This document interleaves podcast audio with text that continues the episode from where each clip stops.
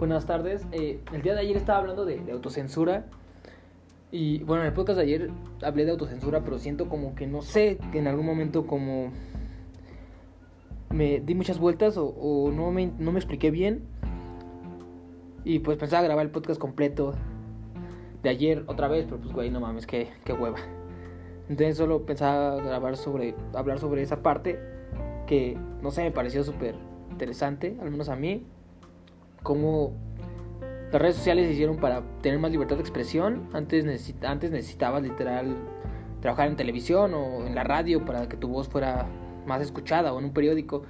Ahora simplemente tienes que conectarte a internet, escribir en Twitter, grabarte y subirte a YouTube, a Facebook, a Instagram.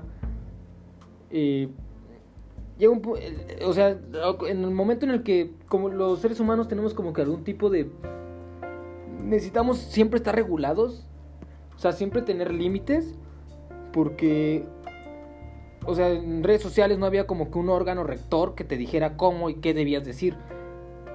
Pero como sociedad nos empezamos a autocensurar, literalmente ya nadie expone, se supone que era para poder exponer tus ideas de una manera más libre, de una manera sin, sin presión ni nada y, resultó que ahora nos censuramos como sociedad, a nosotros mismos nos censuramos. Hay gente que ya no publica sus ideas porque se da cuenta que están mal. O la gente les hace creer que están mal porque, no sé, por, porque no es lo políticamente correcto, socialmente aceptable en ese momento. Platicaba una historia de un, de un, este, un experimento de unos, de unos changos y... Un experimento hicieron con 10 changos en una jaula y una banana y toques de electricidad. Igual no la conté bien porque les digo que tiene la idea sobre lo que quiero hablar, pero igual no lo, no lo conté bien porque lleva, no sé, quizá un año, año y medio que, que, la, que la escuché, la leí. Entonces la, la voy a buscar en internet a ver si, si la encuentro. Si no, pues igual la vuelvo a contar igual. Eh, bueno, en, sí el argumento principal de... La, el experimento de los changos va, así. Se supone que eh, hay un... Ponen a un grupo de 10 changos en una jaula y les ponen una escalera va hacia una banana. Los experimentos, este, obviamente los changos en corto quieren alcanzar la banana y pues obviamente suben la escalera. Pero, ah bueno, aquí ya la encontré. Eh, ah, no, pero está muy cabrón. No. Bueno, entonces resulta que pues, cuando sube, sube un chango por, por la banana, en corto le dan toques a todos. Y pues ya se baja, ¿no? Y ya no la agarra. Y sube otro, va subiendo otro igual, les dan choques a todos para que no la agarre. Toques, este, una descarga eléctrica a todos para que se vayan haciendo, vayan relacionando subir por la banana con, con, castigo.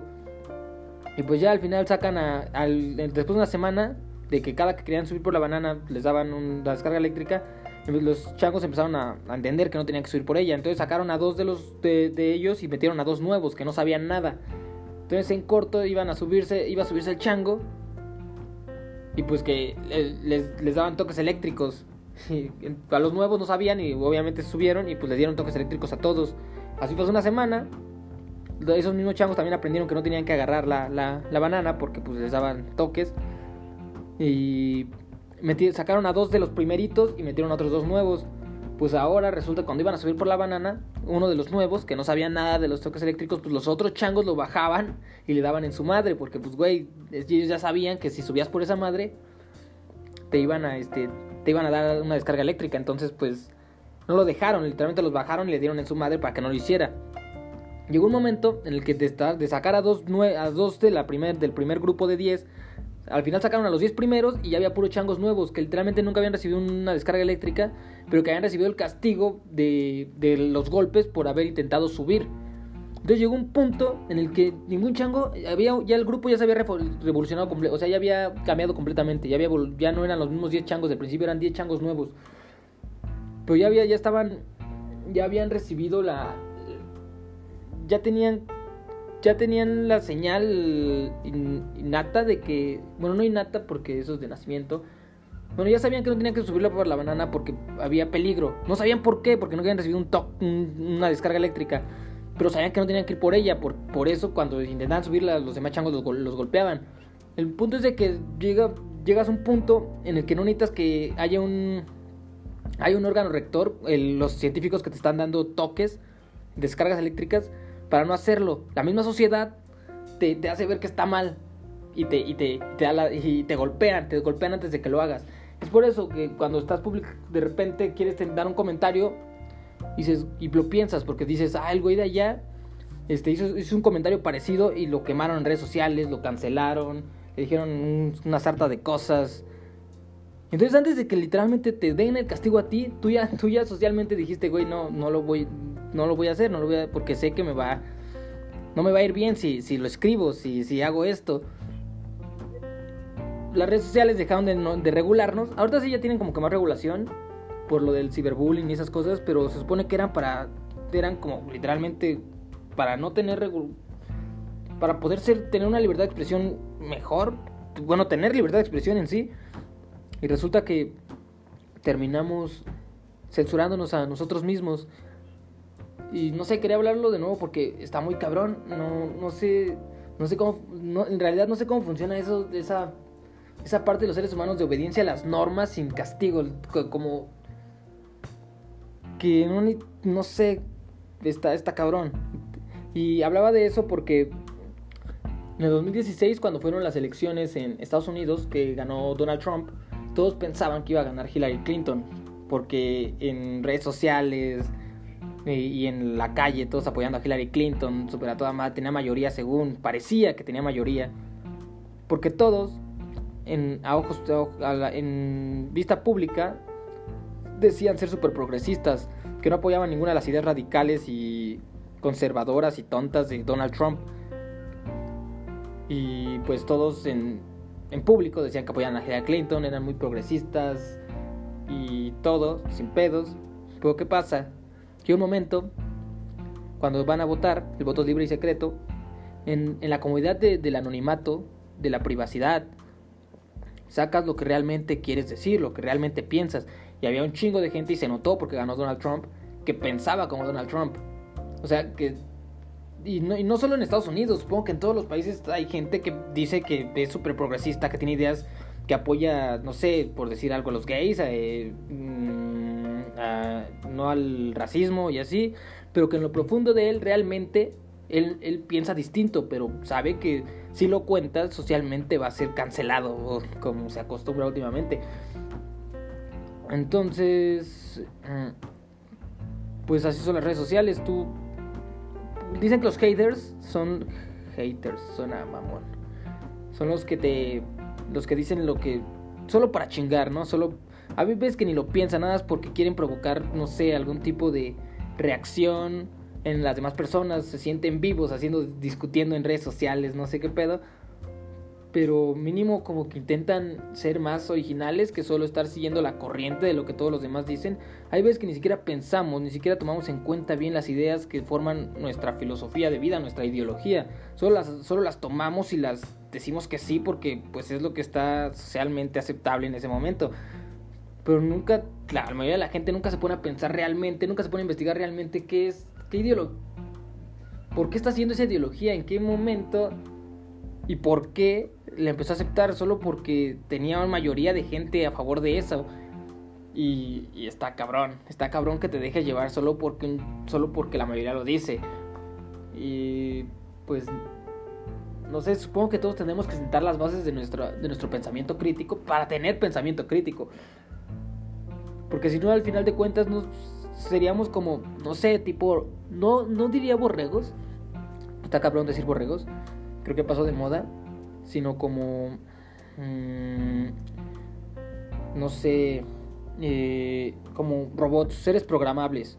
Literalmente te programan, te ponen una idea en la cabeza y tú la sigues sin a, ciegas, literalmente solo porque estás programado para seguir, seguir lo que la mayoría dice, como un ser programable sin pensamiento crítico. Solo por, por y al final lo haces por, por tu bien, solo por tu bien, porque dices, güey, no quiero que me ataquen, lo voy a, ni siquiera piensas si la causa que estás apoyando está bien o está mal. A veces generalmente las causas que apoyas sí están bien porque, porque pues sí, bueno, hablo en específico del feminismo. Supongo que la mayoría de las personas no han, se han puesto a estudiar bien a bien el feminismo, pero lo apoyan y creo que está bien. el, pedo no es apoyarlo. Pedo es apoyarlo, pero sin saber por qué, güey. O sea, la idea es, buena, pero. Y que lo apoyes está, está bien. El pedo es no saber por qué lo apoyas. Está, está cabrón. Dicen que hay una. Hay un tipo de mentalidad de entre. Que hay una distinta mentalidad entre los ochentas y, y, los, y, ahora. Y la gente está quedándose en la, en la mentalidad de los, de la mentalidad de los 80, nada más ver por ellos mismos, no cuando apoyan una idea nada más ven porque no sean atacados, la apoyan por que no ser atacados, pero no, no se pueden investigar y decir, güey, que es que si voy en contra, en realidad no me van a, igual me van a atacar, pero estoy viendo por el bien común. Por ejemplo, antes a la gente emprendía sus negocios porque quería ser el jefe, no quería tener dueño, no quería tener, no quería tener patrones, quería seguir sus propios horarios, sus propias reglas, trabajar cuando él quisiera, ganar lo que él quisiera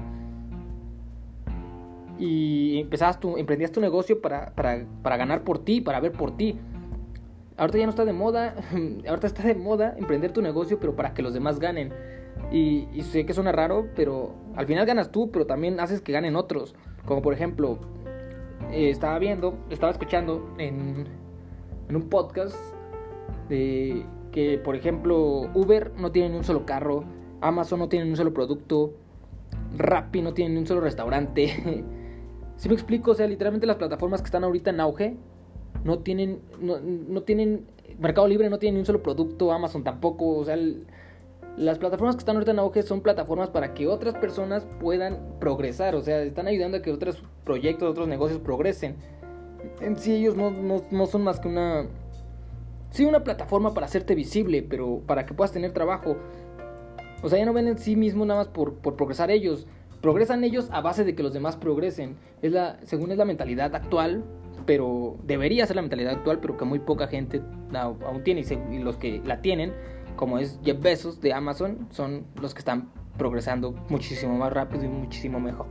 Y muchísimo mejor. Y, bueno, creo que, creo que era todo. Iba, iba a contar de otras, de otras cosas como de los changos, de la, cómo seguimos la obediencia a las normas solo por cuestión de presión social pero creo que con eso basta ahorita mientras y sirve que investigo más y así para que suene más cabrón, yo creo. Y bueno, pues gracias.